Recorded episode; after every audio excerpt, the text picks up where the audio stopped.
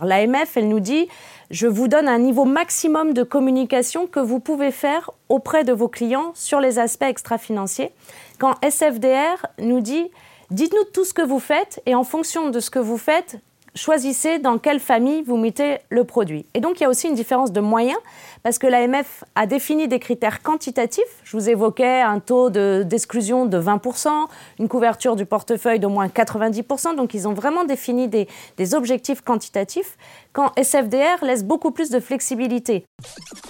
Les épargnants aujourd'hui ne sont pas forcément euh, démunis par rapport à, cette crise de la biodiversité. Ils peuvent essayer de trouver des solutions, euh, donc des, fonds thématiques hein, principalement, qui vont essayer de s'occuper de la, question soit directement, soit indirectement.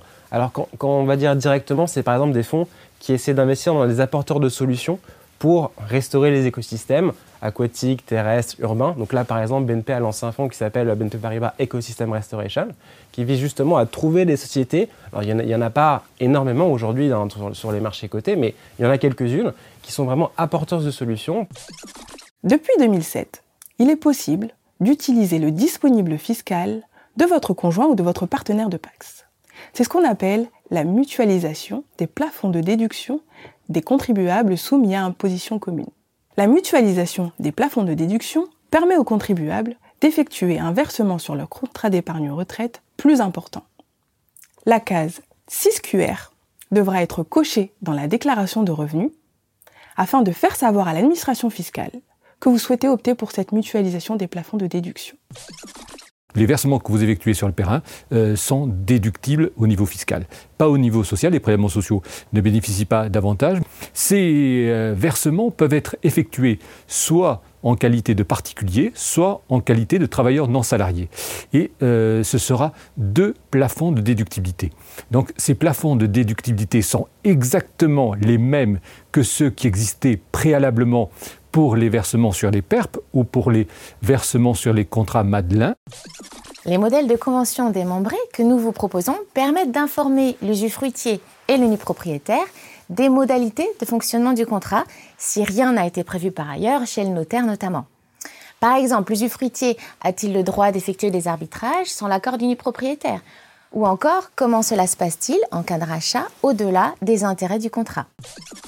L'environnement de la cession-transmission d'entreprise, on est en plein cœur de ce qu'on appelle l'interprofessionnalité dans notre, dans notre métier. Euh, bien évidemment, nous allons travailler euh, en étroite collaboration avec les conseils existants auprès de nos, clients et futurs clients euh, cédants, c'est-à-dire les experts comptables et puis également certains avocats en droit des affaires, droit des sociétés qui suivent déjà les entreprises sur lesquelles nous allons travailler. La garantie d'actifs et de passifs va prévoir les modalités de mise en œuvre de la garantie qui est consentie à l'acquéreur. On va notamment retrouver au sein de celle-ci sa durée, mais aussi son montant, d'ailleurs qui est très souvent euh, dégressif dans le temps. Mais surtout, elle va comporter une contre-garantie financière, c'est-à-dire une garantie de la garantie qui va permettre à l'acquéreur de se prémunir contre un risque de non-paiement de la part du cédant. Et c'est sur ce point que Cardiff va pouvoir aider ses partenaires en proposant une solution alternative à la très traditionnelle garantie bancaire qui est le plus souvent mise en place. Ces indemnités peuvent être versées sous forme de capital ou de rente.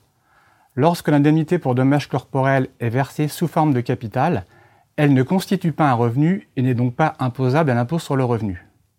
Toutefois, lorsque ce capital est placé, les produits issus de ce placement seront, eux, à déclarer à l'impôt sur le revenu.